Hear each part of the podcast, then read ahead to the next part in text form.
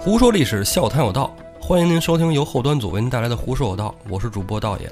大家好，我是胡四儿。哎，咱们上一期开始的时候信誓旦旦的说不跑题，不跑题，嗯，结果还是跑了题好了， 了，跑了一点儿。但是我觉得听众朋友们应该不会介意。对，对你对，跑了一点儿。 对，你说为什么呢？你说是吧？咱们七夕的时候，结果没聊什么爱情哈，嗯，对 然，后挺悲惨的事儿哈。嗯这个俄尔普斯跟欧律狄刻的爱情故事哈。对对但是他俩都死了，是不是？对你说过七天一礼拜，咱们节目又该播了，中元节整赶巧了，还是人头七，是不是？对，讲点鬼鬼神神的，是吧？是也很正常，是吧？对，咱现在也在这鬼月里，是吧？我们跑跑题，咱们先说着。没错儿。哎，那咱们书归正文。上回书啊，说到这个宋江被他爸给诓回家了，嗯诓回家之后呢，结果他爸让他自首去，这个赶下了个什么天下大赦是吧？对哎，封太子，封太子，结果呃赦不赦的也是发配啊，发配江州，押送他呢就是张千里万嗯，啊，仨人走着路过梁山坡，草丛里蹦出一大汉来，把路给截了。这人是谁呀、是谁呢？哎，这人就是赤发鬼刘唐。哦，哎，他来接宋江来了。这块儿我就觉着啊，嗯这个朝天王肯定已经得着信儿了，因为小喽啰早就随着宋江那儿去了。对，一打听出来这是要发配江州，索性就在各个路口都设了卡了。你看这个宋江等于把那么多个弟兄抛下没管，这个要按宋江一般来说不会出现这种情况。对呀，是真的遇见了大事儿，对对吧？作为这个弟兄也好，作为这个小粉丝儿们也好，他们就得怎么说呢？多关注一下宋大哥的动态。对哎，家里办丧事儿有没有用帮忙的呀？背着官司回乡会不会遇见困难呀？是吧？哎，所以呢，不奇怪。老太公需不需要陪葬的呀？他妈杀 杀几个是吧？哎，嗯，正赶从这儿路过，刘唐就出来把这个张千里万、宋江给劫了。张千里万直接就吓尿了。这视觉冲击力强啊！赤发鬼刘唐啊， 对 呀、活儿老吓人呢。嗯，蹦出来，二话不说就要拿刀砍这张千里万。宋江赶紧拦着：“哎呦，兄弟，可别伤了这两个官人，这两个都是我朋友。”张千里万在后边吓哆嗦：“是啊，我们是宋大哥朋友啊，三哥是是吧？我们关系特别好。”刘唐哪听那个呀？刘唐说：“这官差府衙的没有什么好东西，哥，我把他俩人杀了，你就跟我们上山就完了。”宋江说：“那这样吧，你把刀给我，我来。”刘唐也对，是不是？嗯咱们是虽然说没有强制纳投名状这么一说，嗯，但是江湖上倒有这规矩。大哥想亲自动手，行，就把刀给了宋江了。哎那哥儿俩直接就吓碎了。哎呦，你不是说不从这梁梁山泊这儿过？你说我们从这儿过了，完了，这三哥要拿我们祭天呢，这是。嗯，我是不是我们俩自找的那呀？投名状了，这个是吧？嗯这头就值了这钱了。对，没辙呀，跑是跑不了的，是不是？ 打也打不过，哎，对，宋江抄过刀来看了一眼张千里万，把刀就横在了自己脖子上。嗯，刘唐说：“哎呦，大哥干嘛呀？大哥你这这这是哪没来由了？干嘛？”宋江说：“你要是杀他俩和杀我没有什么两样，这两个是我的兄弟，你也是我的兄弟。我不上山，你交不了差，我把这条命搁这儿，你这差也交了，我这两个兄弟也保住了。这个道理能说通吗？全是宋江的手腕儿，哎呦，这演技真是。”是吧？这高度，当然，你别往那个演技上靠啊， 哎咱就说这个效益黑三郎、及时雨、胡宝义。我是不是老戴着有色眼镜看宋 江？不过很多人听可能都会戴着有色眼镜看宋江了，因为死我是不会死的， 对我只有表演一条路。秦明那会儿的时候，大家心里就已经是吧，对，已经很不爽了啊。掉粉儿了，掉粉儿了。哎，但是宋江其实其实还是挺仗义的，给哥俩杀了其实没毛病。对，在这表现的没问题。对，护住这哥俩。刘唐说：“那这样，大哥，这么着，我不杀他俩，你跟我上山行不行？嗯，啊，让他俩走，你跟我上山。”让我交差。哎，对，你要是不跟我们上山，我跟天王哥哥没法交这差。嗯，嗯，你必须得跟我们上去。宋江说不行，要去我们仨人一块儿去。啊，刘唐说那这刘唐也确实为难。没辙，你说这个虽然是一群山贼，但是他也是有点武装性质的。有武装的地方，他就要有军军纪，有规矩。对有规矩啊。宋江也没让刘唐太为难，这是上山嘛，哥仨一块儿上去。嗯嗯刘唐边走着就跟宋江说：“说大哥，你这个家摘了吧，啊，囚服换了。嗯，是吧？你这样让上山上天王哥看着我，让你这样，就那俩孙子后边还跟着嗯啊，这让我以后在天王哥面前怎么说话？宋江说不行，不成，你们这事儿没商量。你要商量，那我掉头就走了。哎，这这别别 别，别掉头走，咱咱上上去吧，走吧，走吧。哎，走到了朱贵酒店那儿，嗯，哎，就马上就有船来接来了。对，华容就来了。哦是吧？华容听着信儿了，肯定就得来，对吧？对对对这自己那这跟亲比亲大哥还得亲，是不是？哎， 一票兄弟下来，把宋江接上山，与朝天王见了面。晁盖说：“哎呀，兄弟，你可来了，我真想死你了！自从上回你给我送完信儿之后，我跑了，心里一直感念你，给你送钱还不要，就留了一根儿，啥意思？不给大哥面子呀，是不是？” 这真是，哎，后面俩差人怎么还跟着呢？给给那俩孙子宰了去，后边炖了。 那俩差人当哎呀，这趟差当的，哎呀，腿都软了就要跪下。宋江马上扶住那哥俩说：“这俩是我兄弟啊，我们也认识很多年了，一路上对我也不错。对铁王哥哥，饶过他们吧。”哎，嗯俩俩兄弟，是是是，我们跟三哥，我们是吧，都是小弟啊，对，没为难过他，仰慕这个宋江的威名，这就跟那个之前武松对，就跟那劲儿差不多。哎，就这样，晁盖也说：“行吧，那把家摘了，是吧？咱们一块儿吃饭喝酒。”摘这家，哎，宋江，不行，你千万别给我摘这家，这个家就是王法，啊，咱不能坏了大汉天子的王法。而且这家是谁给我带上的？不是人这哥俩，也不是府衙，这是我爹让我带的。我爹让我干嘛去，我就得去干嘛去。嗯，我得听我爹的话。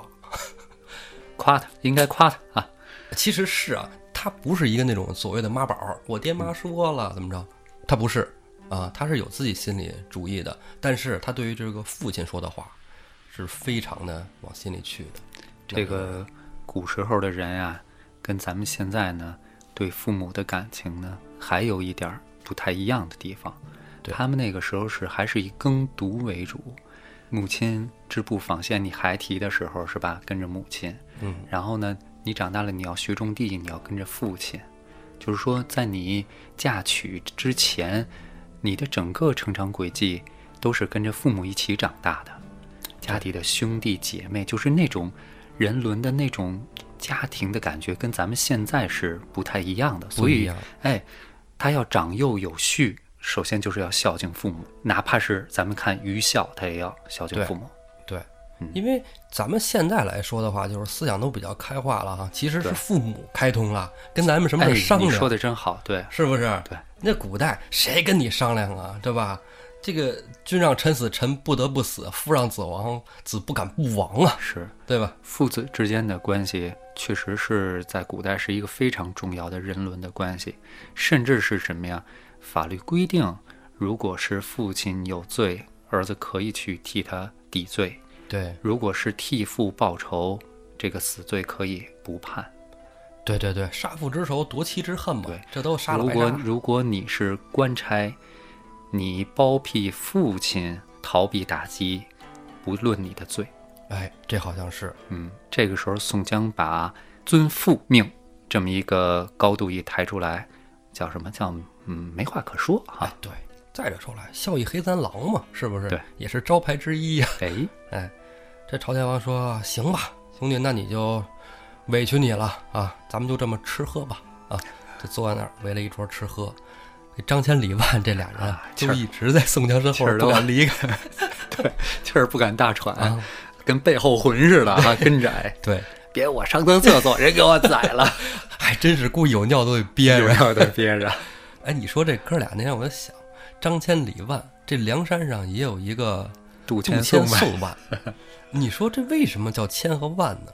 哎，我是这么觉得的啊，就是这里的张千里万，代表着这个朝廷、官府、府衙里最基层的那些人。啊，有道理，杜迁送万呢，又代表着这个呃反叛军、起义军、土寇是吧？哦。流氓草寇这么一批那人。昨天那上回说到抓宋江的赵德赵能，就代表了赵家天下。无德无能呗， 哎，哎，这哦不好说，这咱就瞎猜啊，对瞎聊着玩儿。这顿饭吃的呀，宋江也不舒服，晁盖也不舒服。晁盖就是想让宋江赶紧把家摘了，那哥俩宰了，咱们就在山上过日子。哎，宋江就说不行，我就必须得是听我爹的话去发配去，发配完之后服完刑之后再回家孝敬我爹，嗯，我就死活不上山。这价值观这就有一次冲突啊，哎咱们记住了，这就有一次很直接的冲突了，对价值观，嗯其实最想让刘山上呢，我觉得啊，除了朝天王以外，最想让刘山上呢是之前那哥儿九个，华容、秦明、啊秦明、黄信嗯是，吧？黄信他们，还有那黄英三那三位宁顺，哎，这饭也吃的差不多了。哎呀，这晁盖跟宋江呢，有一搭无一搭的就说着。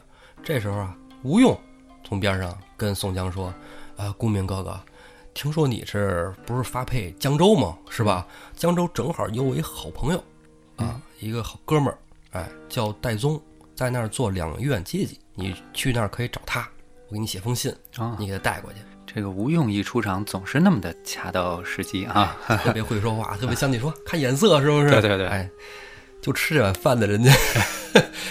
宋江就说：“好吧，这个兄弟好意心领了，就把那信揣起来了，嗯揣起来了。这吃的差不多了，宋江起身冲着朝天王一拱手，说：‘大哥，我呀得走了，我不能再在这儿久留，我得赶紧去江州，这都有日子的。’对，哎，朝天王一看苦留不得，行吧，就派了兄弟啊送宋江下了山。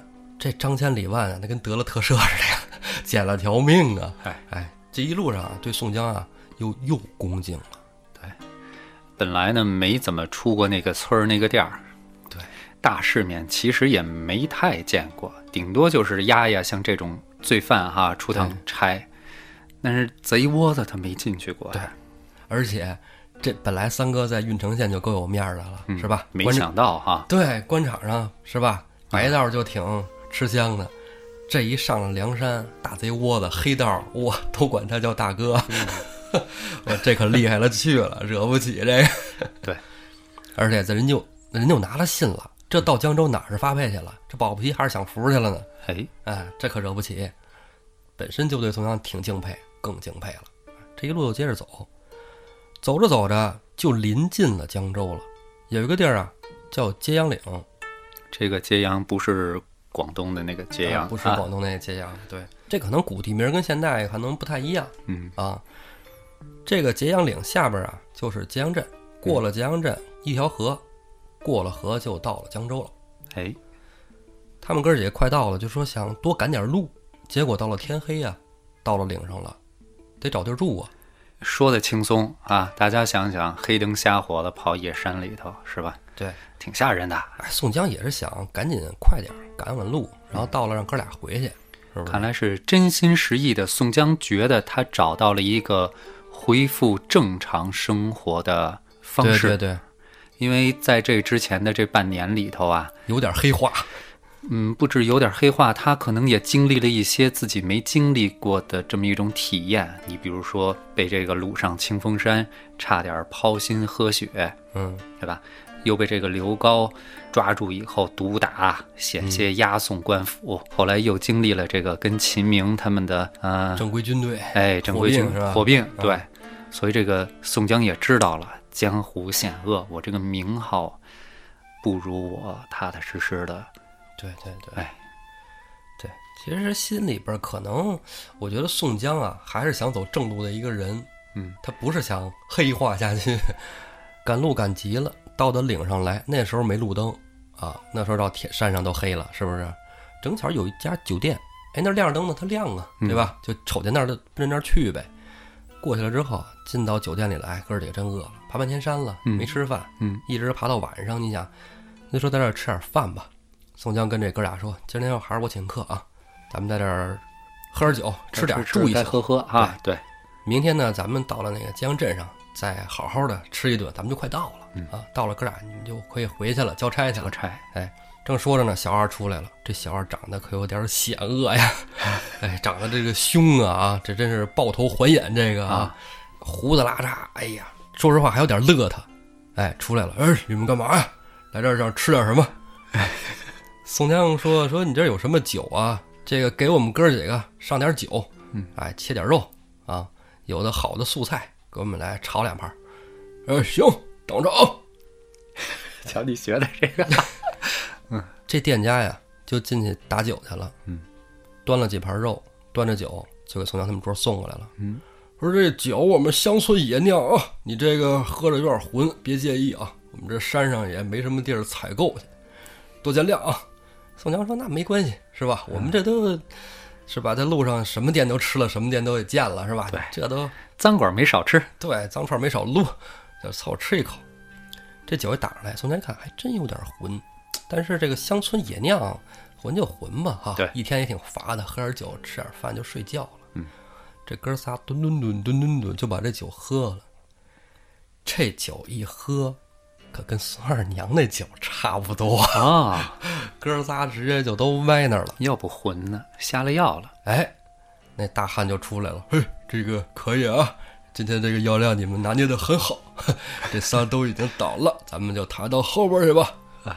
哎，这丑面大汉啊，叫了店里边后边几个伙计，把宋江、张千、李万就拖到了后院，绑起来了。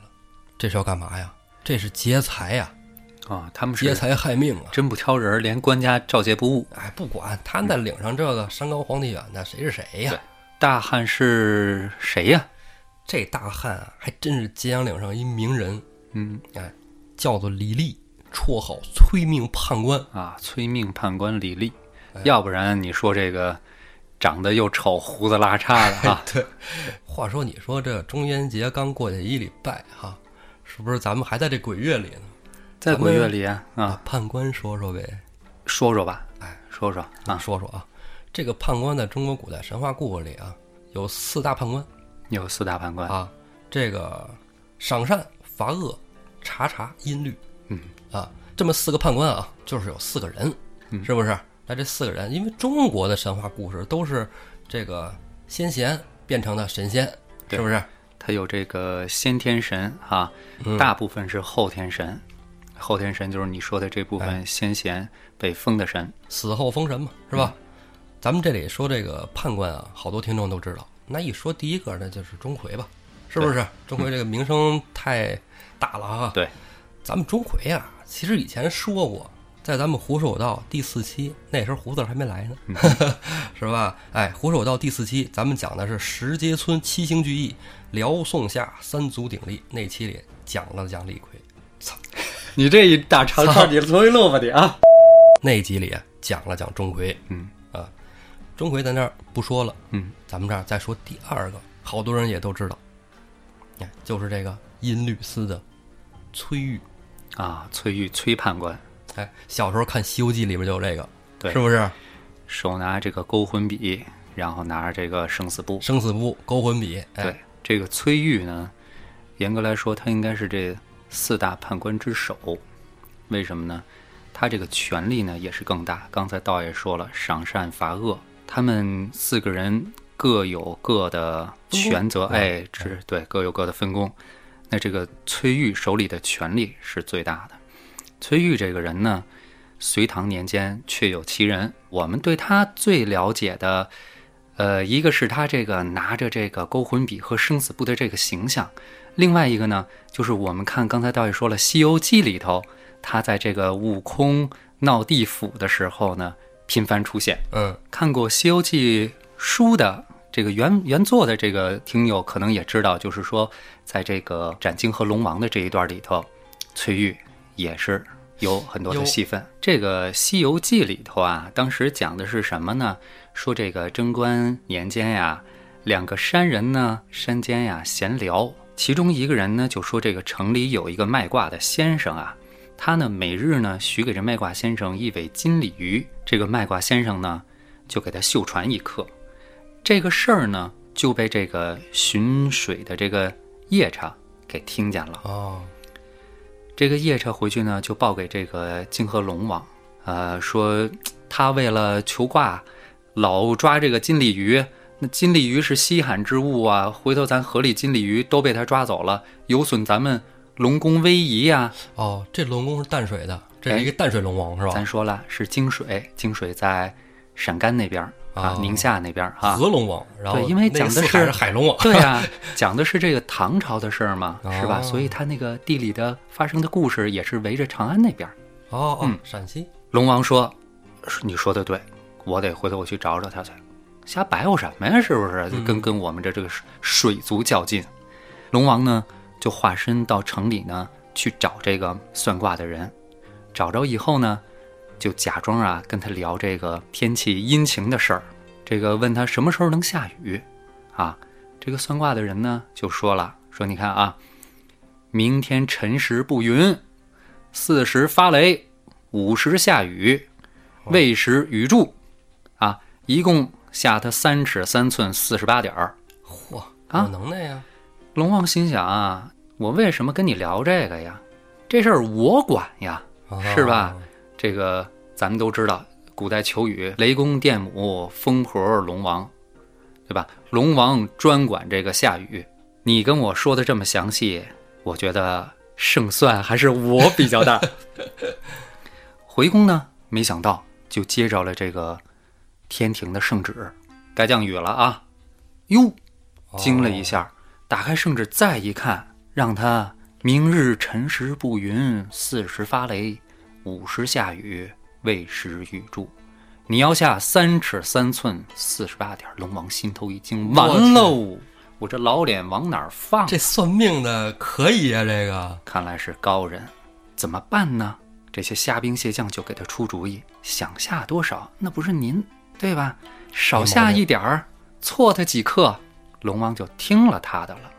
第二天没有按照天庭发来的这道旨意上面要求的时间下雨。哦，好，这一卦龙王赢了，就又找去这个算卦先生去了，去了劈头就打，嗯，哎，你这妖言惑众，赶紧滚出城去！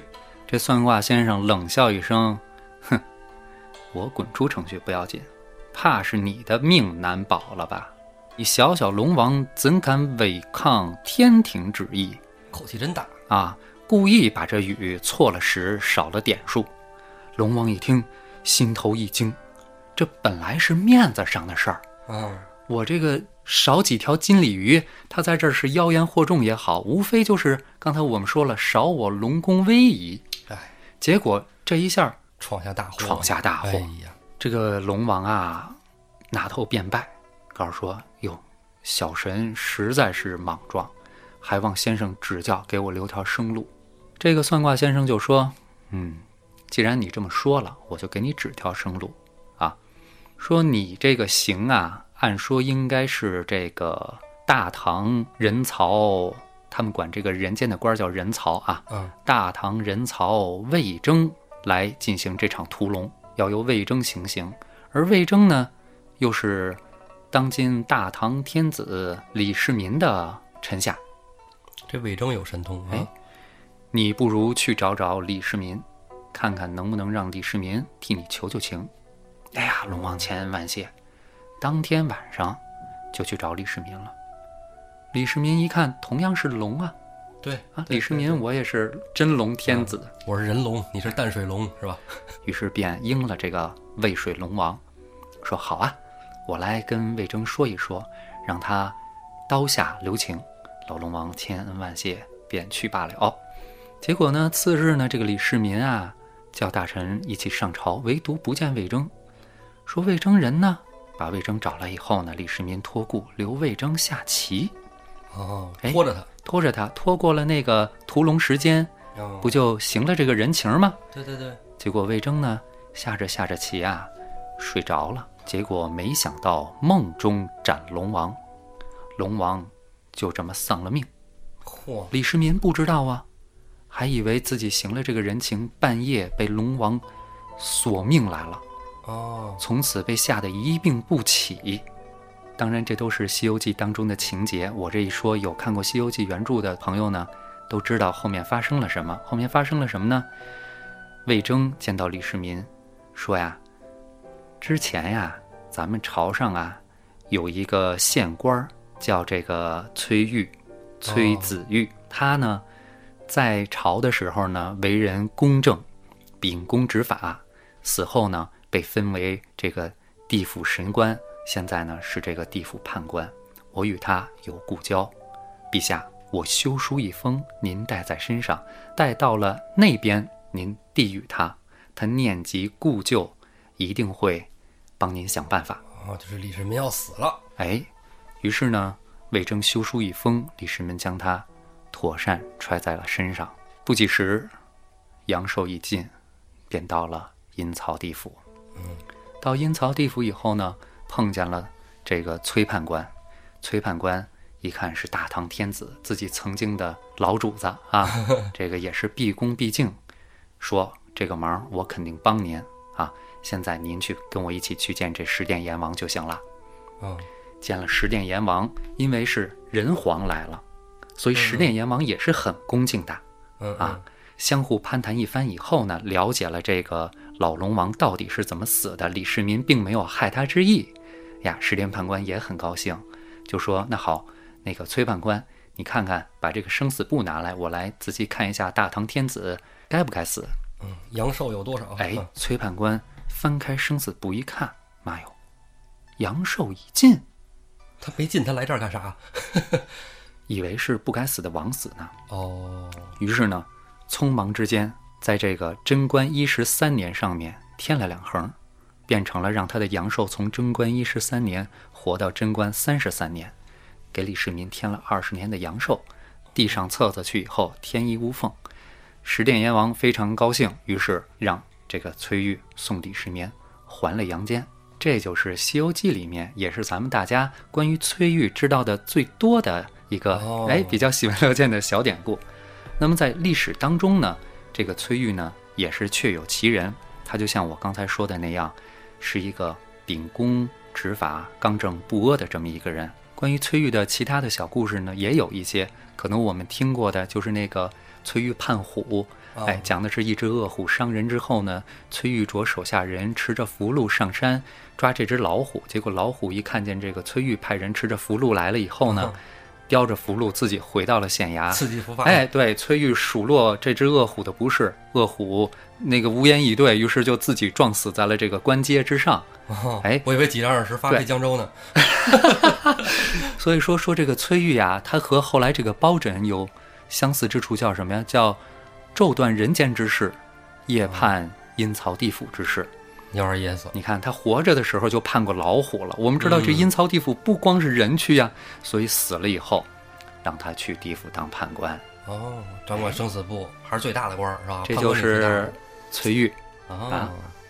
刚才你在这里边提到了一个魏征哈，嗯，其实赏善就是魏征，上善是为征，哎，对，罚恶是钟馗。钟馗，对，这个四大判官里边，好像据我观察啊，因为去这个东岳庙什么的，嗯有这个神像，嗯嗯，神像上看这个赏善，就是魏征啊，嗯，他的这个面相其实是最慈眉善目的一个，最吓人的是谁呀、最吓人啊！可能好多人认为钟馗，但不啊是，之后咱再说啊。这里说魏征啊，咱们其实倒一倒魏征的历史。我了解魏征是从《隋唐演义》上，嗯，是吧？那个哥十好几个拜把子嘛，是吧对？大哥大爷魏征嘛，是吧？对。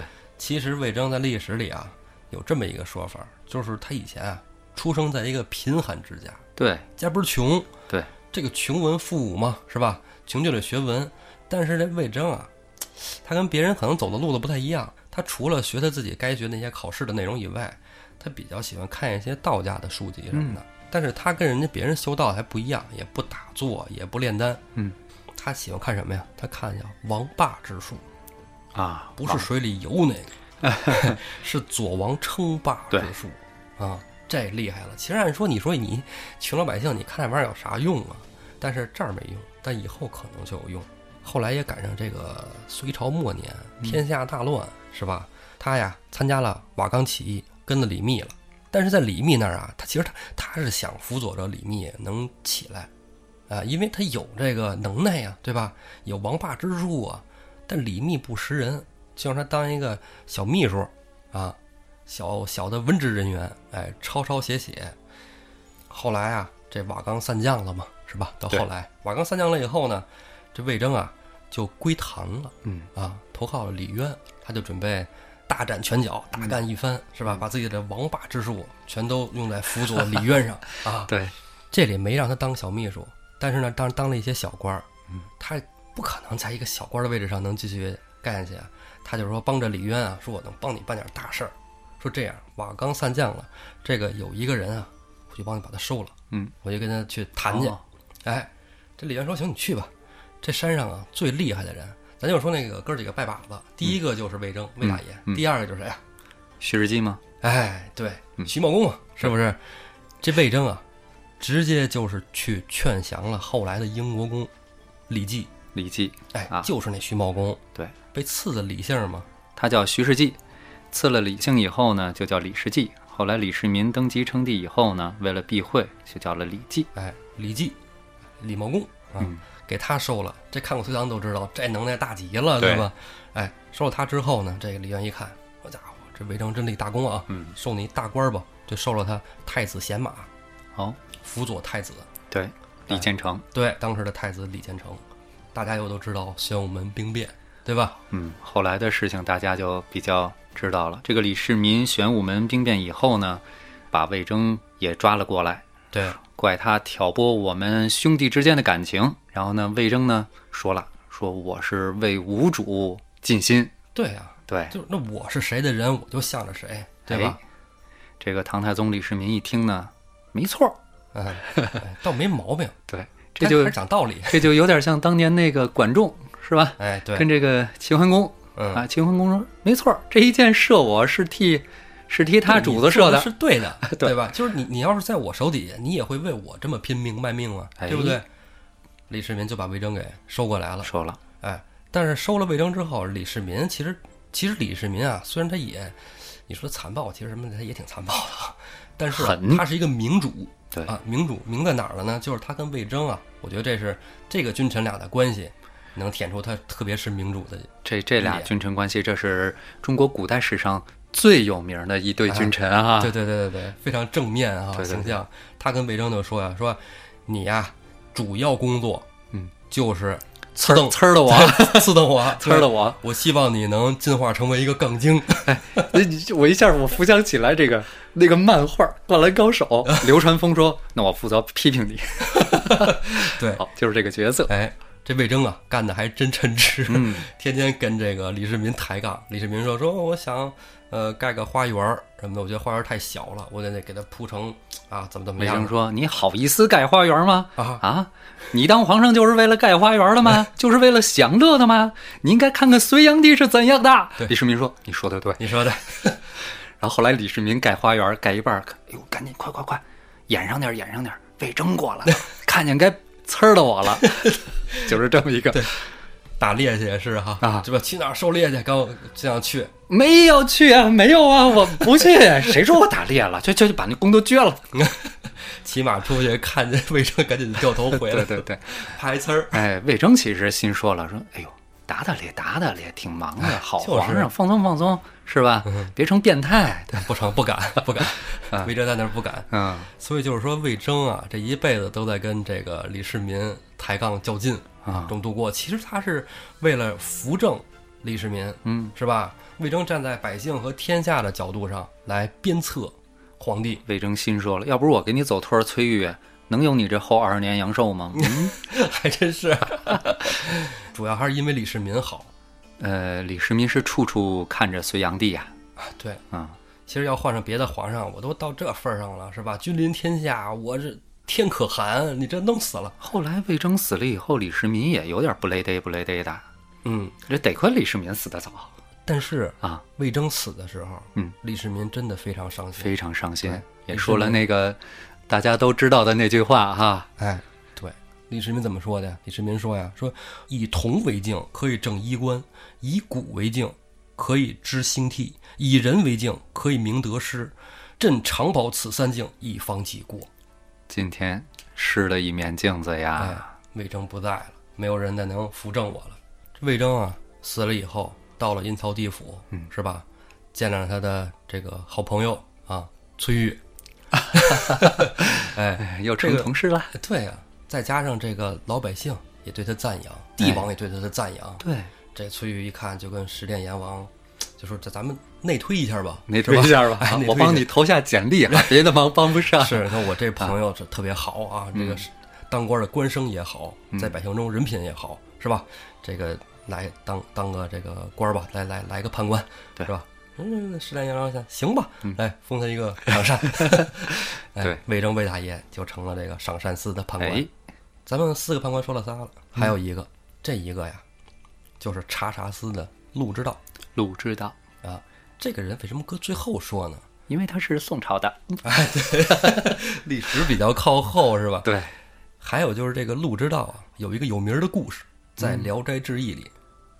哦，《聊斋志异》陆判哎啊，，对，说到这个《聊斋志异》陆判啊，我记得我一开始是怎么知道这事儿的呢？就是咱们咱小时候，嗯那会儿在旧书摊儿真是买过一本蔡志忠的漫画，啊，就那聊斋个志异系列台湾台湾的那对个，对对，四格漫画。啊对嗯，其实当时咱们小时候看漫画都看日本的，对吧？嗯？对呀，这个蔡志忠的漫画在那个时候已经风格挺清奇的，对，而且他的漫画在日本的杂志上也连载。挺有意思的风格。对，有好多这个呃中国传统文化的一些，像什么老子说、庄子说、白是蛇传、西游记是吧？是水浒传、三国 都有，挺好的。是，其实那个时候，其实对我这个在历史和古代文学上的一个启蒙，嗯啊，因为那会儿小，你就看字儿书可能也看不懂，，你这么说，我应该那个从网上再买一点儿这个他的旧书，给我儿子当个历史启蒙 哎，现在有新有有新版的， 是有吧？新版的。哎，那咱们这儿就说说陆判。这陆判啊，要从一个安徽陵阳叫朱尔丹的人说起。 嗯，哎，这朱尔丹不是古尔丹， 不是魔兽的那什么啊？ 魔兽盲萨区满了，哎盲 区了，不知道盲区是了吧？嗯，哎，咱们就说这朱尔丹，字小明啊，朱小明。好可爱的名 字，就叫他朱晓明吧。好，那朱小明同学呢？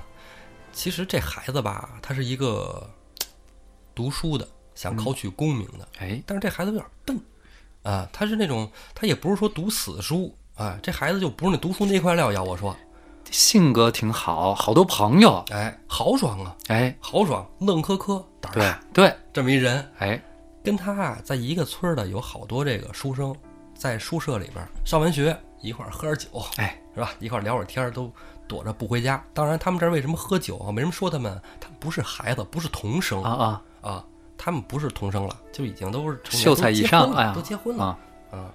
像这个朱小明儿是吧？媳妇儿跟家跟媳妇儿说：“我上学去了。”啊然后晚上喝得五迷三道的回家，啊！琴棋书画诗酒茶，这这是雅的。文人吧，这都很正常，嗯对是吧？好说有一天啊，朱小明同学跟他的这些同学们在一块儿放完学，嗯，一块儿喝酒，没回家，又喝闲酒，哎，喝的正高兴了。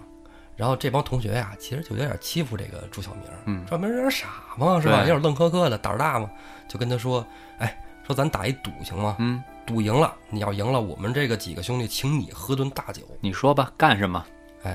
这个朱小明说：“你说，这哥儿几个兄弟斜眼儿歪着一笑，嘿嘿，小明儿，我跟你说啊，咱们边儿上这有一个十王殿，嗯，哎，你上十王殿里边儿，你敢把那大判官搬来，明天我们就请你喝酒。这十王殿就是指这个十殿阎王啊，”哎朱小明说：“那有什么不敢的呀？不就是搬个泥搬个胎泥吗？胎吗？这算，而且那时候还不是泥胎，木头的它是木头的，哎对，它轻。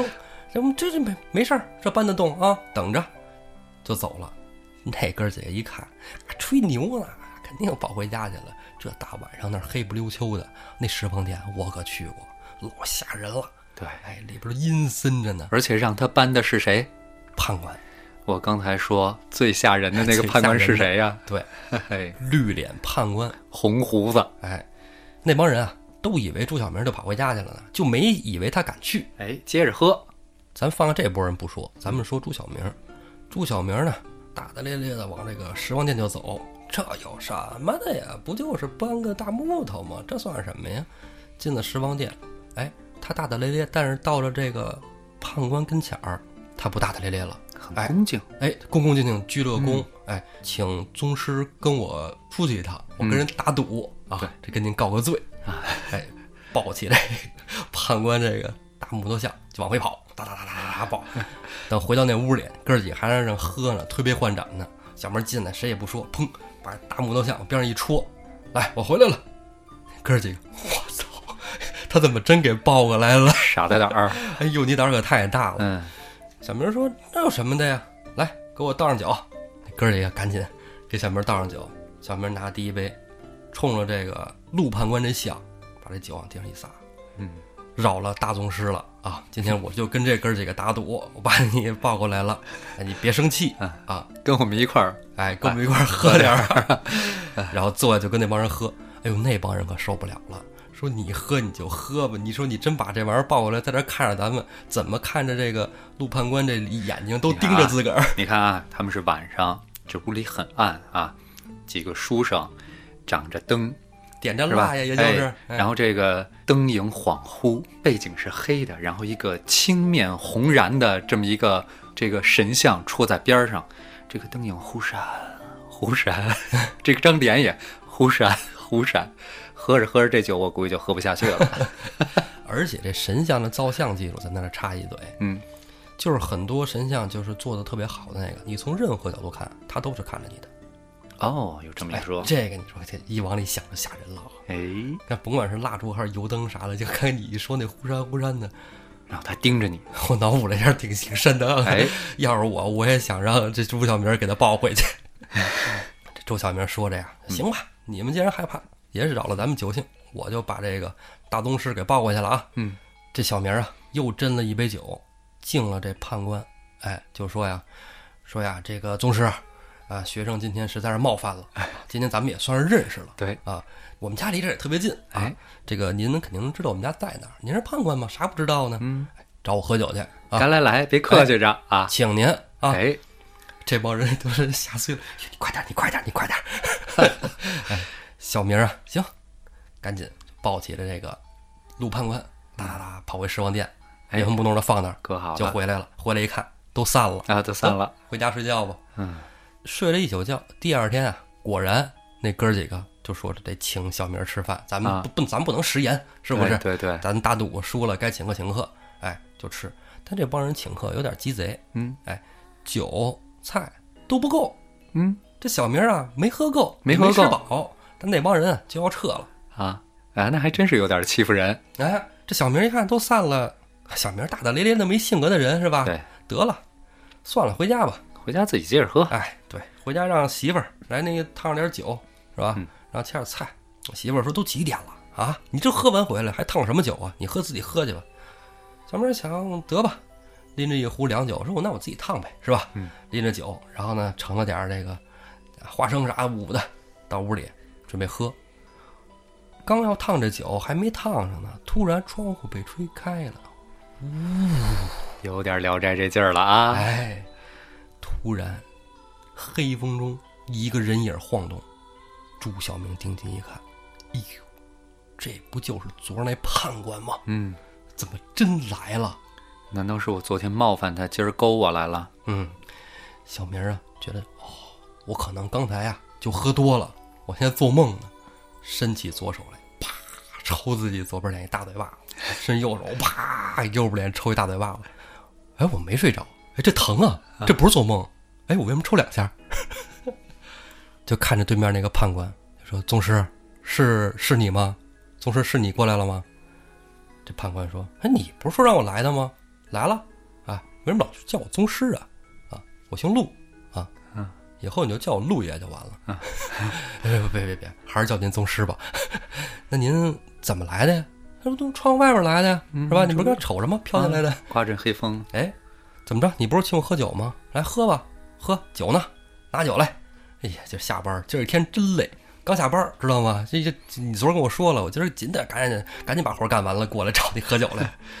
这朱小明一看，这判官说来还真就来了哎，这判官没架子，啊！得行，那成，我给您烫酒去。陆判官说：“哎，别烫，就喝凉的吧。”嗯啊，就喝点凉的就成了。哎，烫什么呀？来，赶紧着急，赶紧倒，赶紧倒，赶紧倒，倒上来，先周一个啊， 走。判官也不客气，小明呢一看这样，那就喝吧。哎，一喝一聊天，这陆判官啊，还真不拿他当外人，嗯，俩人聊得倍儿开心，嗯，从什么天文地理呀、啥都聊，诗词歌赋，哎聊得倍儿嗨，俩人就成为朋友了。这陆判官啊，每天下班都来找喝朱小明喝酒喝点儿，对啊，这小明儿因一开始嘛还有点拘谨，就聊一些什么文化呀、知识啊、天文地理，就聊历史啊。 嗯后来呢，聊什么了？哎，后来就说啊说那个考学的事儿，嗯，说他们都欺负我，说我他们的背地里叫我二傻子，啊，因为我考试老考不过，老不及格。这陆判官说：“说我给你看看啊，嗯你呀、你这个命里边可能还真不行，嗯你不是傻，啊，你是真傻。你是好，这小明说：“那你说我还考不考啊？”哎，陆本官说：“我觉得你努努努力吧，努努力吧，你嗯接着考你的，我觉得问题不大。我也给你想想辙啊，咱俩这么熟了，是不是？我给你想想办法。哎，你那个文章拿来我看看，我看看怎么样。”说：“行，我一直都叫您宗师，哎，您帮我看看吧。”嗯这陆判官拿过这个小明的文章来一看，嗯，还真是二傻子，人啊没教晕了你， 真不咋地啊。小明说：“那他得了，算了，你也别别别羞辱我了，我也知道我自己几斤几两重，你接这走吧接着走吧接，着接着喝吧。甭喝了，今儿甭喝了，烦死你了，走吧走吧走吧。陆判官就说：“你瞅你这个德行，就走了。”小明啊，就合眼儿我就在那儿睡着了。嗯，哎，睡着睡着，突然觉得胸口一疼，醒了，这一睁眼不要紧，这可给这小明吓坏了。小明睁眼一看，自己肚子从这个心口窝一直到肚脐眼儿，整个剖开嗯剖开了。哎，但是没有血，哎，也不觉得疼。嗯，哎，就看，哟，这陆判官那儿干嘛呢？你干嘛给我给抛开了？ 你是要弄死我吗？你要弄死我有很多种方式，为什么要这种样？ 你是要给我做成标本吗？ 陆判官说：“我看看你这个是吧，心肝肺肠子是怎么回事儿？我说你这个太傻了，一般人不这么傻呀。嗯我抛一看我也才知道，你这心啊，让毛给堵上了。心窍未开，哎，这七窍玲珑心吧，嗯对人说对嗯人聪明叫七窍玲�珑心。对，古人都觉得是不是大脑思维哎对是心心思啊？哎哎，说这个心都给堵上了，我把你毛给掏开了，我看也没什么效果。这样，我刚才回了趟地府，有一个特聪明一秀才，横死了，把他心给拿来了，我赶紧给你换上嗯，啊，我把他的给你换上，你就差不多了。对，然后我把你这个呀给给他的装回去，对啊，这样也不算我这个什么玩忽职守，是不是？哎，这黑不提白不提就算过去了。小猪一看还有这种操作啊， 说行吧，您整吧。嗯哎，一会儿又睡着了。嗯，第二天天明醒了，哎，朱小明赶紧一看自己的肚子，只有一条红色的线，嗯，什么事儿都没了。他说：“那我我试试，是吧？昨晚上是吧？陆爷、嗯大宗师过来给我换了心了。我说这是不是真的呢？真的变聪明了呢？就随便翻开几本自己平时看着特费劲的书，一就催眠用的啊，嗯一看就睡着的书，拿出来看看。看完之后，合上书背一遍，嗯哼，再看一眼，合上书，到了，再又背了一遍。 哎，我真的变聪明了啊！哎，这一变聪明了，可真的让他的学问大涨。嗯，啊，过目不忘啊，全都记住了。再加上他这个心本身就是一秀才的心，是不是？然后参加这个县试，考了个第一名，中了解元。然后呢，就准备接着再往上考啊，是吧？人家他的同学们都觉得再也没人叫他二傻子了，是不是？也没人再欺负他了。说你学习学这么好啊，你怎么弄的呀？你要不然教教我们，是不是？你你这个把能耐咱们分享一下，是吧？怎么突然进步这么快呢？周小明说：“你们得请我喝酒，你请我喝酒，我就告诉你们。”啊，行行行，请喝酒没关系，没像上次似的，这回真是大排宴宴，请了一大桌。说这个小明同学给我们讲讲吧，是吧？怎么才能变这么聪明呢？小明说呀，我交了一朋友，这朋友能个儿大，说这朋友可厉害，还记得你们说让我上十王殿搬那个陆判官吗？嗯，我现在跟他是朋友，哥们儿，哎，哎，他给我换了颗心。这几个人都挺傻了，说你这没喝那就多了，你这干嘛呢？你要不愿意教我们，你别出这幺蛾子行吗？什么就换心呢？什么就判官啊？嗯，说你们不信啊？你们不信，来我家，来我家，我天天晚上跟他喝酒，你们来找我来啊！这几个人将信将疑的，行吧， 反正别让我们大晚上上十王殿就行。 哎，那上你家倒没什么的。哎，这哥儿几个晚上就跟着小明回了家了。等到得晚上，哥儿几个都不说话，都在那屋里那儿等着，还是一阵狂风，窗户刮开了，呜，进了一黑风。陆判官来了，嗯，你们都想看看我呀？啊，我都我都听见了，我都知道啊。你们怎么着啊？不想活了吗？我给你们把生死簿勾了去，是吧？我们这崔老大说勾谁就勾谁。那哥儿几个一看，哎，赶紧吓跑了。跑了以后呢，这个小明啊，跟这个陆判官说：“说你别欺负他们啊，他们都是我同学，对对，哎，我们都好多年了。”判官说：“他们不老欺负你吗 现在不欺负我了，哎我不不欺负傻我了。？”对啊，现在我考试比他们都好，我现在第一名，我县里学霸。刚刚还请我吃饭来着，是吧？啊，那之后我还准备去再往上考，我想考个这个举人，是吧？这陆判说：“你考吧，你考个举人，嗯，应该问题不大啊。你你你你试试啊。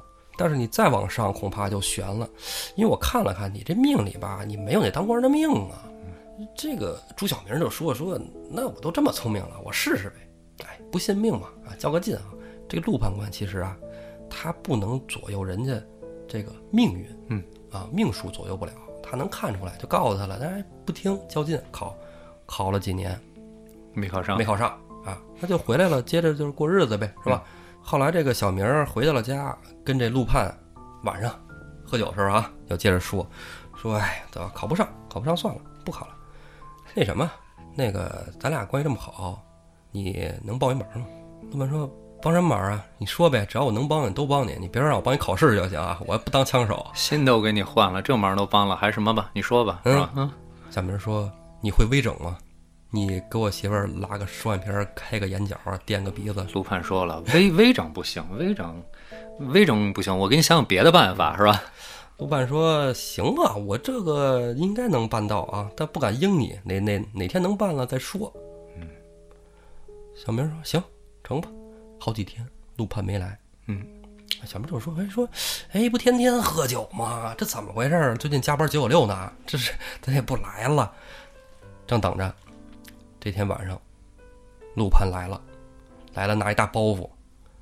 这个小明说：“说来来呗，咋还带东西啊？”陆盼那个小明说：“哎，媳妇儿睡了吗？你想干嘛呀？你他妈管呢？” 陆盼说：“哎，正事儿正事儿，媳妇儿睡了吗？”呃，小明说：“嗯、睡了，应该睡了，咱上他屋瞅瞅去。”行，小明就带着陆盼来到了媳妇儿他那屋，啊，看他媳妇儿啊面朝里，哎，在那儿睡觉呢。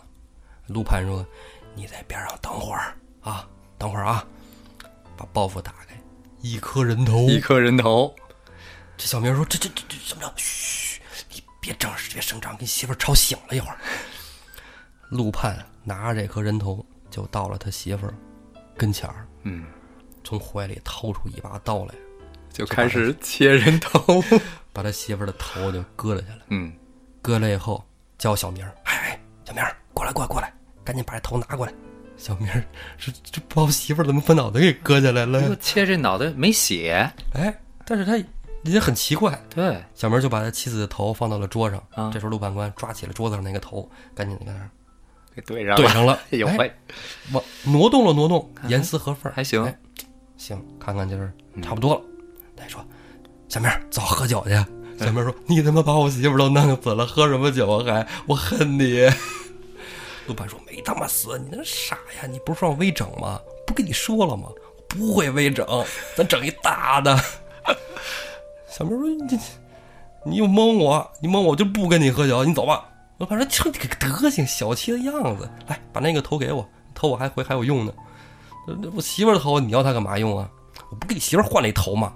那就是你媳妇儿了，这不是。”拿包袱一包，楼盘就走了。嗯，话说第二天天明，朱小明的媳妇儿一起床，一照镜子，一照，拿过镜子来一照，啊！一声么这么漂亮？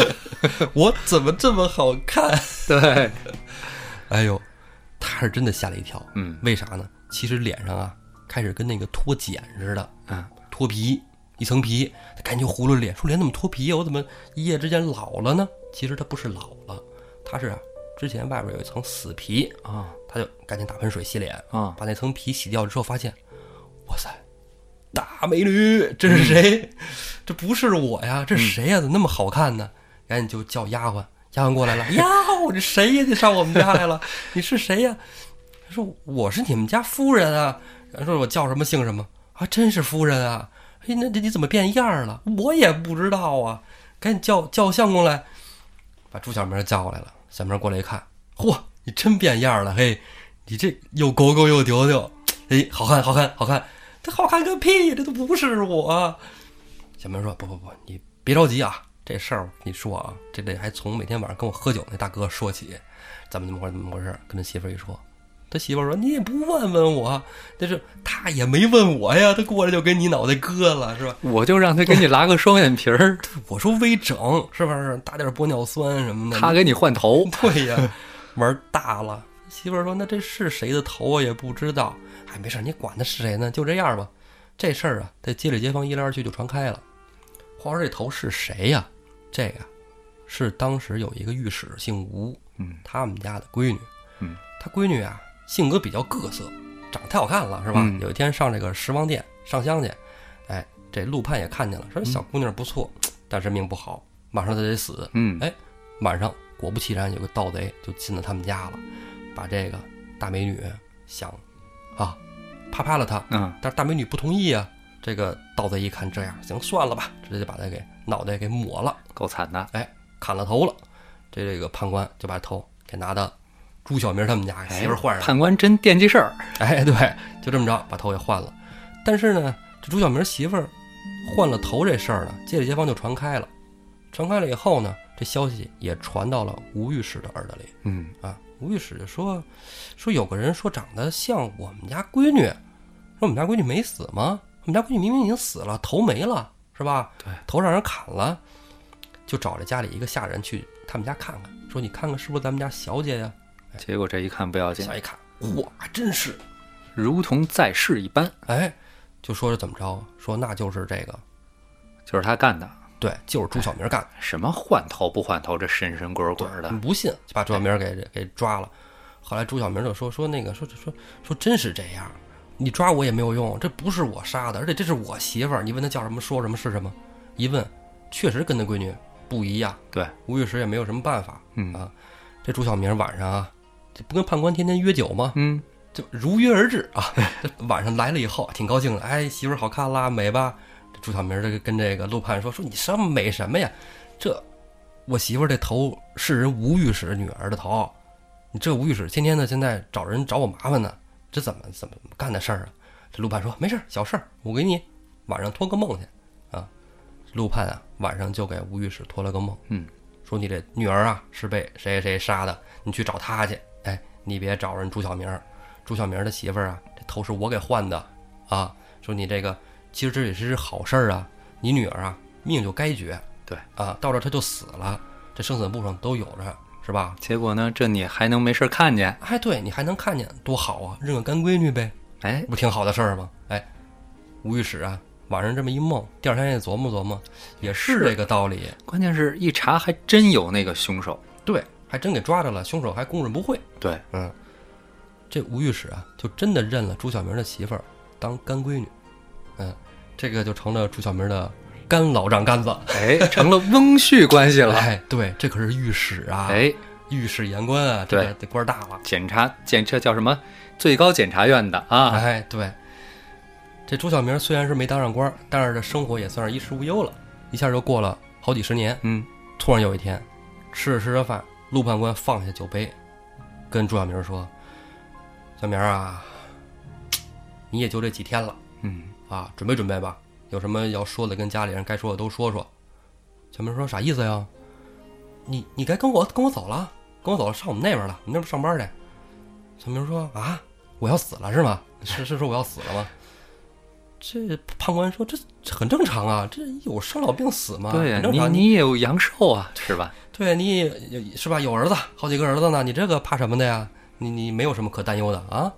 这一辈子，看你是不是让我给你改了心，媳妇儿改了相貌，你多幸福啊！一辈子，是吧？还结交了我这么一个朋友，嗯我那边到时候给你，咱们走一内推。 对，好，哎，人小明说行吧，哎，到了陆判说的那那个日子，小明把衣服换好了，跟他媳妇儿说，说我该走了，买棺材去啊，嗯到时候别到时候那个匆忙。媳妇儿说真假的呀？真的，晚上陆判跟我说了，嗯啊，去吧。哎，这媳妇儿就准备后事。第二天早上起来，果然朱小明就死了。嗯，啊，哎，这媳妇儿就哭吧，这一家里是吧，儿子媳妇儿就就就呜呜呜哭，哭着哭着呢，这这这得守三天灵，对不对？对对哎，从早上哭到晚上，到晚上媳妇儿儿子还在那儿哭呢。小明儿拍了拍他媳妇儿肩膀，哎，别哭了，差不多得了，哭一白天了，晚上还哭。媳妇一回头，这我真操哭 了，吓哭了他妈是鬼魂 儿啊！啊！看了看那儿的尸体啊，又看了看小明儿，你这是鬼呀、你这你不是说你死了吗？小明儿说没毛病啊，死了，我是死了。嗯，我今儿刚去那边办打卡去，要不然早回来了。对我今天去先办了一趟入职，啊办入 对对对，对，那边现在给我安排一个小官儿给陆判当秘书，哎，我就跟他也朋友，一块儿一块儿瞎瞎干瞎干，一块儿瞎混呗。杨坚没当上官儿，到那边当个小官儿，对啊。你们好好过日子，没事儿。你你干嘛呢？他说我哭呢，给你守灵。守我守我守守什么灵啊？赶紧赶紧做点做点菜啊，弄点酒，不用烫的啊。这回我也喝凉的。陆判一会儿就到，他那边打卡晚了。他媳妇儿啊，这不是跟以前一样吗？嗯哎，切上点菜啊，弄点肉，打了两壶酒，放在那儿了。晚上果然哥俩还跟往常一样，高高兴兴的吃喝，早上起来就走，晚上回来。那这朱小明死了跟没死没什么区别，是吧？那他因为他自己学习就不太好，他希望自己孩子成才嘛。晚上回来呢，就跟陆盼说：“我先辅导我儿子功课啊，先带他上英语，然后哎上数学、语文，之后呢，咱俩再喝酒。哎，每天晚上辅导他儿子功课。之后的十几年，他儿子都不知道他死了。”嗯啊，跟没死一样，就这他爸白天上班去，晚上回来。突然有一天，他把他儿子媳妇儿叫到跟前儿，说：“我得走了，你们以后见不到我了。”嗯他媳妇儿说：“哎呀，你是要死吗？不对呀、你已经死了呀，你还上哪儿啊？”小明儿说：“说我这样，我升官了，这个陆不陆判，我们俩关系那么好，是不是？他还给我上面写举荐信，封我太华卿、泰山，我说了算。”这媳妇儿说：“哟，那升官可是好事儿，不过你回不来了，我见不着你了。”小明说：“没事儿，现在孩子也大了，将来这孩子能出息，我现在也能看透了啊，嗯我能看到这孩子命运，将来也是能升官儿，啊，能当官儿，你以后享福，知道吗？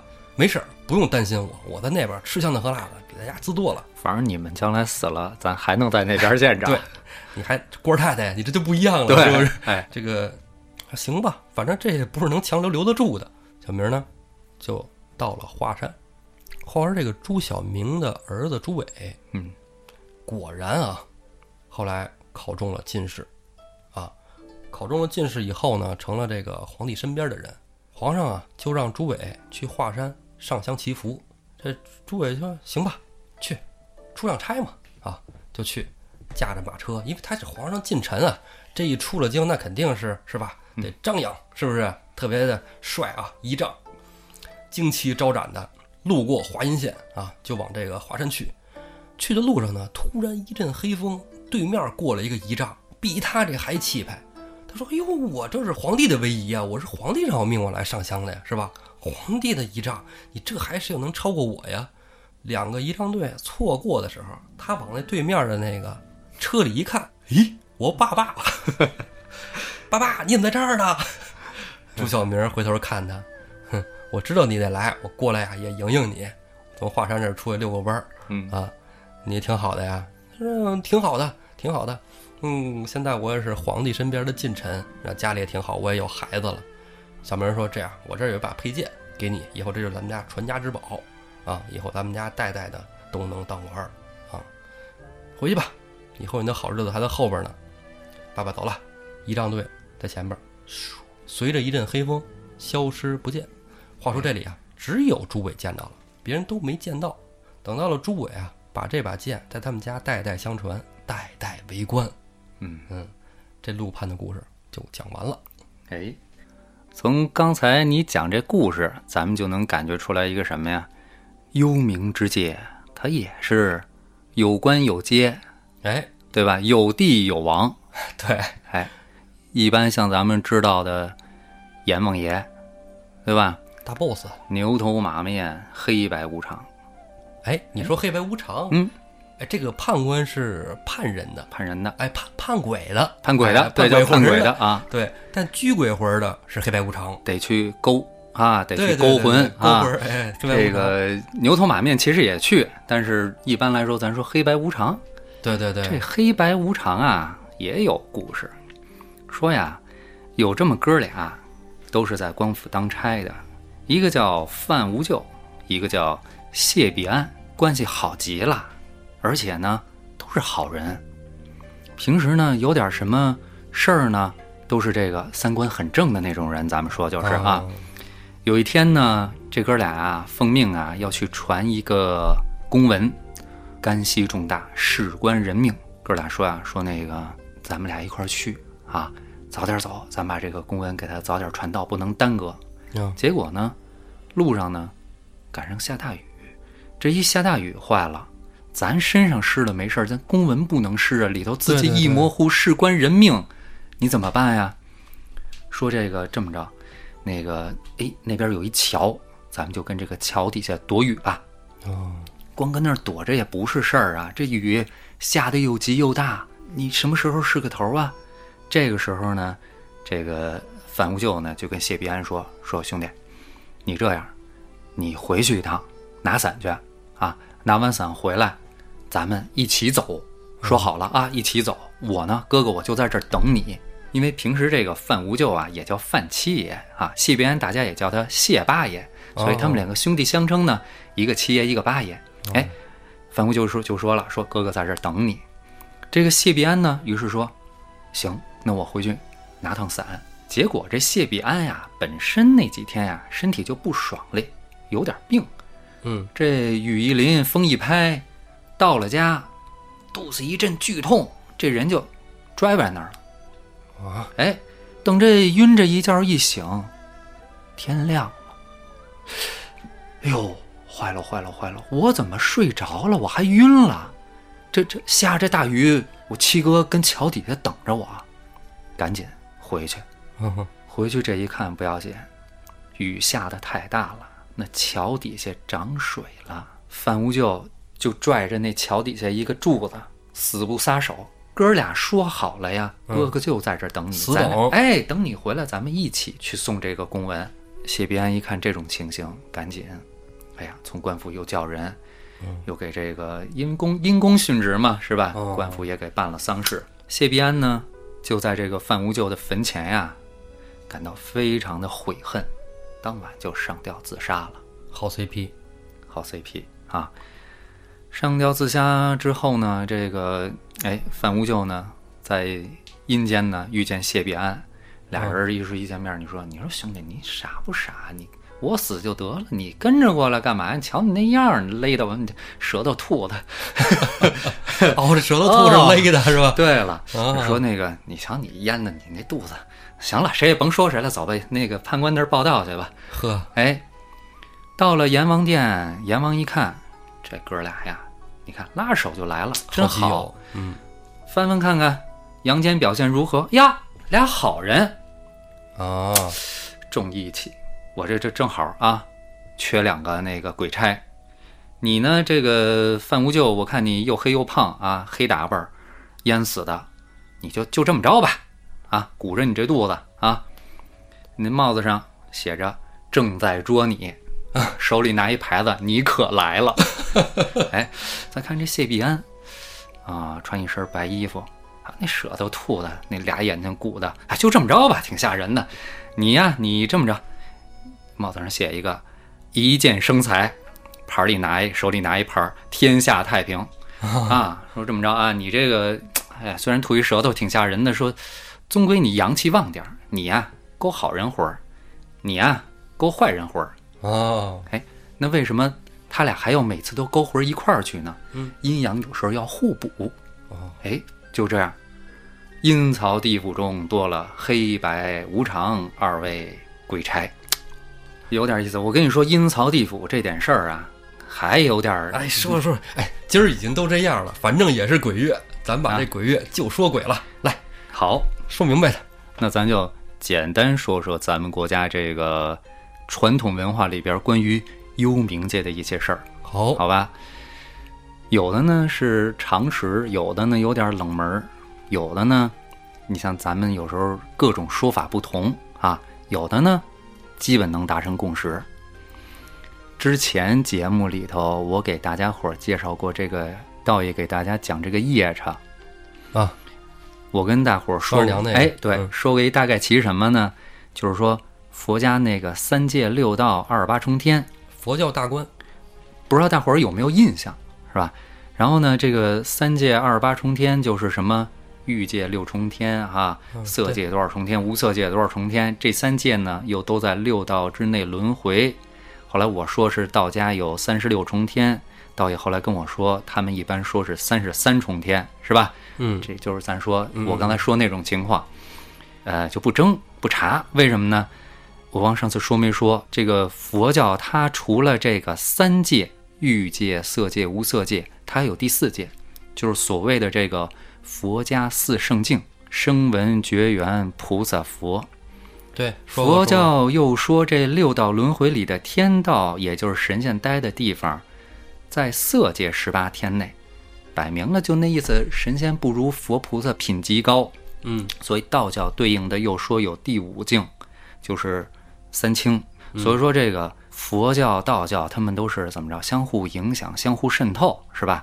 对有有时候难免叫比着来，是对吧？对对，哎，宗教嘛，因为咱们这个中国汉文明，其实从某种角度来说，它是一种就是叫前神学的这么一种状态。为什么这么说？它以这个祭祀祖先、延续香火为主。对，这就敬跟天法祖嘛，哎，这就跟咱们上一期中元节那期说的一些话题扣上了。所以说真的，你看大部分这个老百姓对传统的这个儒释道三教其实没那么虔诚，是吧？有时候拜佛，有时候这个拜太岁啊，这不叫有不时虔诚哎啊，这个叫三教合一。哎，就跟他们更尊重祖先神有很大关系。对，刚也说了，借着这个鬼月说说这个幽冥之所的事儿，从哪儿说呢？既然提到这祖先祭祀，咱就接着这个说。我也不知道能不能说得好啊。这个有的人呢挺懂的，大家就听你觉得这个对的地儿听就行了。来着，哎，为什么要祭祀祖先哈、你看咱们国家传统节日里祭祀祖先的节日，道爷上节讲过，嗯叫清明、清明、中原、中原寒衣，寒衣，还有一些除其夕他，哎，除夕，包括其他的，咱们说其实上元也可以祭祀，是吧？对，哎，包括还初好一十像五吧。还有寒食节呢，嗯，对吧？食寒食也是对祖先的一种只敬不过畏，现世就是把清明和寒食合一块儿了。哎，对，嗯，这就说明祭祀祖先很重要。为什么重要呢？祭祀祖先，你就得起香火，摆贡品，给谁呀、给你祖上的是吧？古时候咱们中国人呀、认为祖先的灵魂呢，死了以后就住在这个他的灵位里面。你只要子嗣昌盛，就能香火不断，香火不断，灵魂就不灭。哦，祖先灵，它其实是可以慢慢修身成为祭祀野神的。哦，反过来呢，它就又能再庇护自己的子孙后代。这就是为什么古人重视祭祖，这也是为什么古人重视生男孩儿。哦，重男轻女，不光是说下地干农活儿，他这个姓儿不绝，延续香火。对，延续香火。说白了啊，对死了以后的这个人进行祭祀，跟祭祀神灵一样重要，甚至在古代更重要。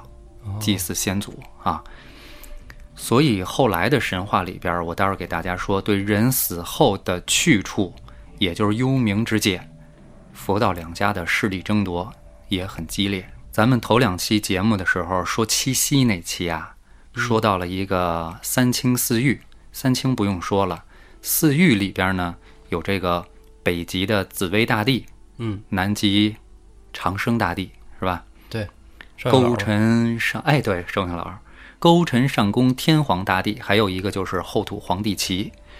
此外，也有提六御的，就是再加上昊天玉皇大帝和东极清华大帝，这些神仙在道教里边的位置仅次于三清吧？对，啊大家仅次于三清。仅次于三对，一清。般就是三清四御的挨着。对，呃，等于说是这六位品级极高的神祇当中的一半儿，有三位后土皇帝旗、北极紫薇大帝和东极清华大帝，这三位尊贵的神都和人死后去的幽冥界有很深联系。啊，另一个世界。哎，先说谁呢？先说这个后土皇帝旗，也叫后土娘娘。哦，我们经常说这个皇天后土，皇天就是玉皇大帝，这不用说。对，老天爷，后土就是后土娘娘，左边一个氏字边儿，右边一个姓氏的氏，这字儿念齐。右边氏字下边不带那一点儿，带点儿那字儿念之，啊，这个父不辞，子不知，这知是恭恭敬敬的意思，也别写成一补旁儿，那字儿也念之，那个意思是什么？我不太记得了，应该是类似一种布料，一补旁嘛，啊嗯，跟衣服对有关系。反正呢，跟神奇没关系了就。还有一个字儿，福祉，左边一个士字边儿，右边一个止，这是好运气的意思啊。这咱们就把这个神奇是哪个奇，咱们搞清楚。天神为灵，地神为奇。后土娘娘的功能很多，其中有一项呢，就是什么呀？总揽幽都，幽就是幽都幽灵的，哎，嗯幽灵的幽鬼，城嘛，哎，他在幽都有一个代言人，也可以理解成是后土娘娘在幽都的一个化身，叫做吐蕃。我不知道你听没听说过吐蕃，吐蕃，虎头牛身、三眼加一对尖角，很凶残的一个形象嚯。哎，手里拿着绳索，到处驱赶死人。啊，《山海经》里有，有《吧山海经》里有，哎对对对，这个吐蕃也是四鬼帝之一。哦说到四鬼帝，另外仨是谁呀、一个是我们熟悉的大羿，射大羿太阳那个。哦，印第安人，嗯，啊，大羿死后呢，化作鬼神，叫做宗部，牵一老虎检查那些个死鬼，谁是恶鬼，就让老虎给他吃了。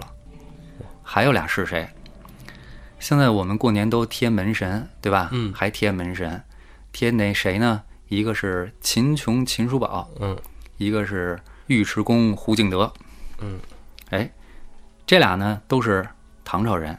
那唐朝以前贴谁呀？不贴他俩，贴申书玉律。申书玉律申书玉律耳，熟耳熟，哎，写白了这字儿就是神荼郁垒，神仙的神，荼毒的荼，忧郁的郁，堡垒的垒，念哦申书玉律，啊，这俩门神可早了，也是《山海经》里就有了。说在沧海之内有杜朔之山，也有说叫陶都山的。这山上啊，有一棵蜿蜒三千里的大桃树，这枝繁叶茂之处，就是这两位大神的居所。哦，他俩呀在那儿立下一道鬼门，就是我们说的鬼门关，鬼门关，哎，收天下之鬼进入幽冥之界，也是拿个绳套，碰见那个恶鬼抓了，也是喂虎。哦，这老虎都挺爱吃鬼魂儿啊是吧？嗯哎，这传说有相通之处啊，因为他们住在这个桃都岛，住在桃花深处，所以后来我们说桃木辟邪。哦，哎，一到过年这么来啊挂桃符，是吧？挂桃符，嗯，桃木这剑嘛，是哎吧，对了，这四鬼帝后来几经演绎，又成了五方鬼帝，别的人都换了，申书玉律没换啊。申书玉律这鬼门关进去以后去哪儿，这说法就多了。刚才我说了，佛道两教对这道门后边的势力争夺厉嗯害着呢，这才刚讲讲开讲始。讲讲讲哎讲讲讲，有点意思，咱们先说道教，刚才后土皇帝旗已经出场了，下面一位大神也该出场了，就是同是四御之一的北极紫薇大帝，道爷应该很熟悉，这是一等一的神官，对，这这都肯定得磕的这个他在幽冥界的化身叫做丰都大帝。啊，丰都，这个丰都确有其地，就重庆那边，对现在对有一个景点儿鬼城啊，对，是道家福地之一。紫薇大帝，也就是丰都大帝总揽的这一个地府，就叫丰都地府。丰都大帝呢，也叫北地大魔王。这个道教中的大魔王，据说是这个元始天尊所创的，它象征着、代表着道教另外一面。我不知道你们道教里头有没有现在在提这个东西。我对神仙谱系还是相对了解一点儿，但是对这个地府什么的，我今儿就是听你上课来的，我还真不了 解好，那我就接着说啊。你接着说，而且不知道你们发现没有，甭管是北地大魔王，还是叫他北极紫薇大帝，都是北方神灵。对，哎，咱们中国传统四大神兽，你看啊，朱雀、玄武、青龙、白虎，每一个神兽呢都是用这个一个颜色命名的。嗯你看青龙是什么色儿？青啊，青的。哎对，东方啊，哎，白虎呢白色，白的，朱西雀就是红的。南啊，嗯玄武呢就是玄就是黑色，是吧？北边所以呢，木火土金水，青红黄白黑，北方主水，对黑色。北极紫薇大帝，它就是主黑色的，有一种神秘、幽暗的感觉。嗯玄对，丰都大帝，也就是这个紫薇大帝麾下啊，五方鬼帝，这刚才咱们说了，就是四大鬼帝演来的。之所以说乱，就在这儿了，不同资料说法不同，他们分属不同的神君啊。除了五方鬼帝，还有十殿阎罗，这就更乱了。哦啊，马上说，咱们之前提了好多次这个十殿阎罗对对到底对怎么回事儿。阎罗王呢，就是阎梦爷。一说他老人家地底下这些神奇当中，估计名气最大，对，一般人都会认为阎罗王是这个地府里最高主宰无上的哎这个啊，你看他姓阎，其实他本来不是中国土生的神嗯，啊。阎罗王的原型呢是印度神话里的阎摩罗，阎摩罗，，哎不是哈迪斯哈，哈迪斯是希腊神话啊。嗯，这个，但是阎摩罗王呢，也是印度神话中冥界唯一的最高的死神之王。后来呢，被佛教给用上了。哦，哎，这样再后来呢，佛教又传到中国，阎摩罗王呢也就跟着过来了呗，是吧？跟他一块儿过来的还有一罗刹，罗刹也是佛教中的鬼。嗯，叫罗刹嘛，写出来是吧？这罗刹长了一个牛头，到了中国以后，又给这牛头配了个马面，这就是哦牛头马面。再后来又给阎王爷演绎啊，配上了刚才咱们说的黑白无常嗯嗯，和四个判官。四大判官，嗯，哎，四大判官是阎王爷的人啊。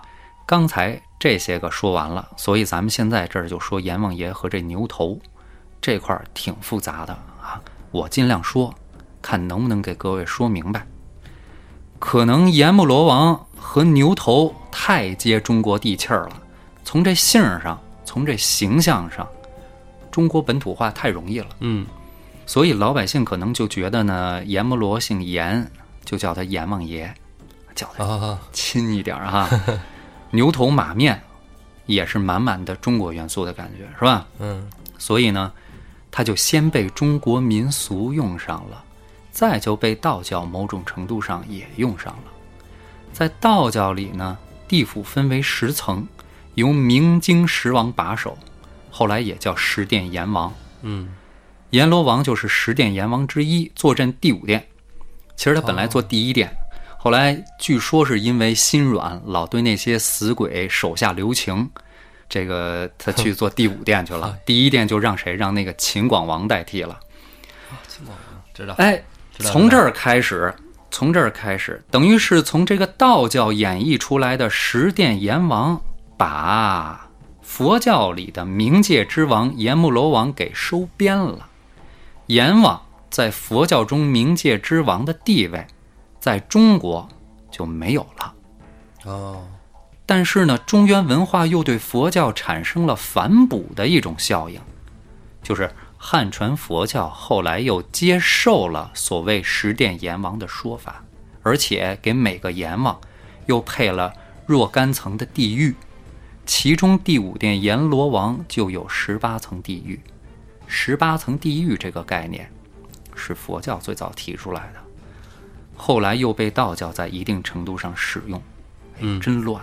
哎，这个其嗯实你怎么说呢？它是一个时代的变迁啊，这事儿别怪别人啊，怪萧 衍，南梁，呃，你比如说咱们之前提到的那个玉兰盆会，就是解除这个道调之苦的，这就是十八层地狱当中的第四狱。再比如说无间道，就是无间地狱，这都是咱们听说过的，也是十八层地狱当中的一层。既然这个阎罗王已经出来了，十八层地狱也提到了，就说一下佛教对幽冥界的势力争夺。刚才我们已经讲了道教对地府势力派出的阵容：后土皇帝旗、北极紫薇大帝，还有一会儿要讲到的这个东极清华大帝，这都是仅次于三清之后的高位神祇。对那么佛教派谁来争夺这一块的势力范围呢？我之前提过，地藏王对，菩萨，实力派选手，这是四大菩萨之一。嗯，这地藏王菩萨呢，作为佛教的幽冥教主来控制地府，地藏王菩萨在这个佛教里是一个什么地位啊？我们知道汉传佛教有四，刚才我说四大菩萨是吧？嗯，五台山的大智文殊菩萨，峨眉山的大行普贤菩萨，普陀山的大悲观世音菩萨，还有就是九华山的大愿地藏王菩萨。这个道业即使是嘖不对佛教特别感兴趣，应该也听过啊、对，呃反正可能我以前好咱俩白活过是吧？其实有好多都是相通的，嗯对像观音嘛，观哎音大士这说法是道教的嘛，对吧？佛教里也有，佛教里也《有封神榜》里叫他慈航道人，对啊，对对对一些演绎。接引道人，对吧？哎都都是有这四大菩萨当中，其中文殊普贤是释迦牟尼佛的胁侍菩萨，就是站在两边的菩萨。哦，观音菩萨和大势至菩萨是西方极乐界阿弥陀佛的胁侍菩萨。啊，至于这个极乐界是什么概念，之前咱们讲过，就不再重复了啊。而地藏王菩萨独立于他们，单独掌控幽冥界，哦，地位可见一斑。大 boss，在项目经理 啊，在佛教当中，这个十殿阎王就在这地藏王菩萨麾下所属，由第一殿秦广王作为这么一个代理发言人。你看《西游记》里头，孙悟空大闹地府以后，上天庭告状的就是地藏王菩萨带着秦广王。哦，秦广王呢是当值的阎王，同时也是平时替地藏王菩萨向天庭代奏的发言人。地藏王菩萨呢是要度尽地狱之鬼，否则便不成佛。也就是说，他和观世音菩萨一样，其实早就有成佛的资格了，只是不行完自己的所立的大愿，甘愿放弃成佛机会。佛教它的普度众生啊哎，它的等级是什么来着？罗汉、菩萨、佛，嗯，嗯这三级是度出六道之外的，就不生不灭了啊。对，地藏王菩萨呢，他专门啊为这个阳寿本不该尽的人设置了枉死城，比如说啊，这个本该阳寿八十，结果四十岁被人陷害，导致丧命，阳寿本不该尽，就在这个枉死城里头，像在阳间一样生活，不用去地狱里面。嗯，有些还能当官呢，像是岳岳飞，哎，这呢也能体现出佛家的一种慈悲为怀的属性。但是呢，这种度地狱之人的慈悲属性，并非地藏王菩萨一家独有。道教里的东极清华大帝，这咱们之前提了两三次了哈，嗯，也具有同样的属性。说清华大帝，可能各位不太熟，或者干脆就不知道，得说他另外一个名字嗯——救苦太乙天尊。救苦太乙天尊就是清华大帝，坐下九头狮子一声吼，便可随时随地打开九幽地狱大门。哦，九幽，咱们知不道方，便啊，哎，九幽咱们知道，道教中有九重天的说法，哎嗯，那是说天有多高，天有九重，地有九幽嘛，对，九幽就是说地有多深。十八层地狱这是佛教说法，九幽地狱才是道教说法。打开地狱之门干嘛呢？度化在那里受罪的人。什么时候打开呢？一般来说，七月初一。嗯，所以，所以七月初一开始就是鬼月。我是这么理解的，嗯，七月初一这门开始开，开一份儿，然后七月十五全开，打开，然后逐渐闭上、从七月十五开始，它开始往回闭，到对七月三十关上。关上。哎，打开地狱之门，度化在地狱里面受罪的人。你看这个清华大地也是带着颜色的，木火土金水，嗯青红黄白黑。东华就是东方，嗯，对应的就是青色。主木对应的季节呢，春天，对，代表了生机重现，这就是中国传统文化。哎，八卦是震位，有意思啊。这些个神奇菩萨都介绍了，还有一位在地府非常重要的还没说。头几期咱们说七夕的时候，我跟大伙儿说了说西王母是吧？女仙之首，跟她对应的男仙之首就是东王公东华帝君。东华帝君有一个弟弟，跟东华帝君一样，据说都是盘古五世孙，叫东岳大帝，哦也就是东岳泰泰山山地府。对的对对，总揽者哈、泰山府君啊。虽然这个地位不及刚才说的那几位，但是泰山地府在幽冥界的地位，叫不容小视，绝对是和丰都大帝的丰都地府和十殿阎王的阴曹地府三足鼎立的。因为在中原文化最早流传的就是人死以后灵魂东归，归至何处？东岳泰山对地对府。对这也许和这个原始山林崇拜有一定的关系。我们之前说过，西王母最早的形象，虎齿豹尾的女性形象，有可能就与母系氏族部落图腾有关，年代久远，远超过道教形成的时间，只不过是后来为道教所用。泰山府君呢，类似，因为泰山它这个特殊的地位，古代皇帝封禅，大多都在泰山进行。除了这些呢，到了汉朝又有了一个非常重要的神奇——城隍爷。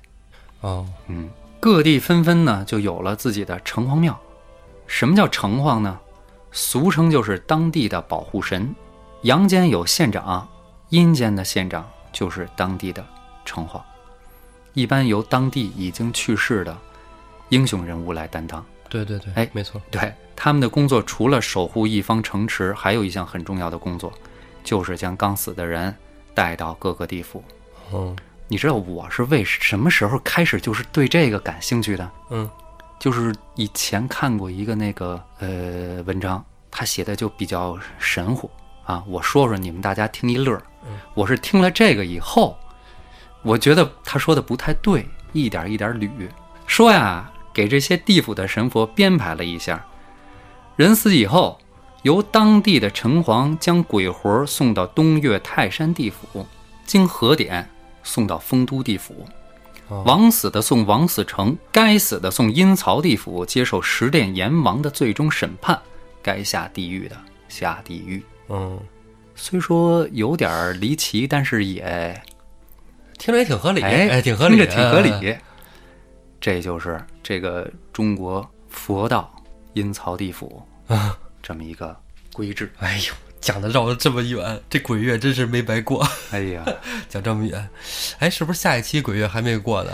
那讲哈迪斯 是吧？我看你还能讲啥？讲讲冥界渡河人。 哎，咱们啊还是接着说《水浒传》吧。好啊咱们说回来，催命判官李立把宋江、张骞、李万给灌下迷魂药了，是吧？蒙汗药酒，晕了半天了，哎，晕半天了，准备下手呢，抄起刀来，哎，正要剁，就正在这要剁没剁的时候，外边来了三个人，推门就喊：“老李，老李，拿酒来！”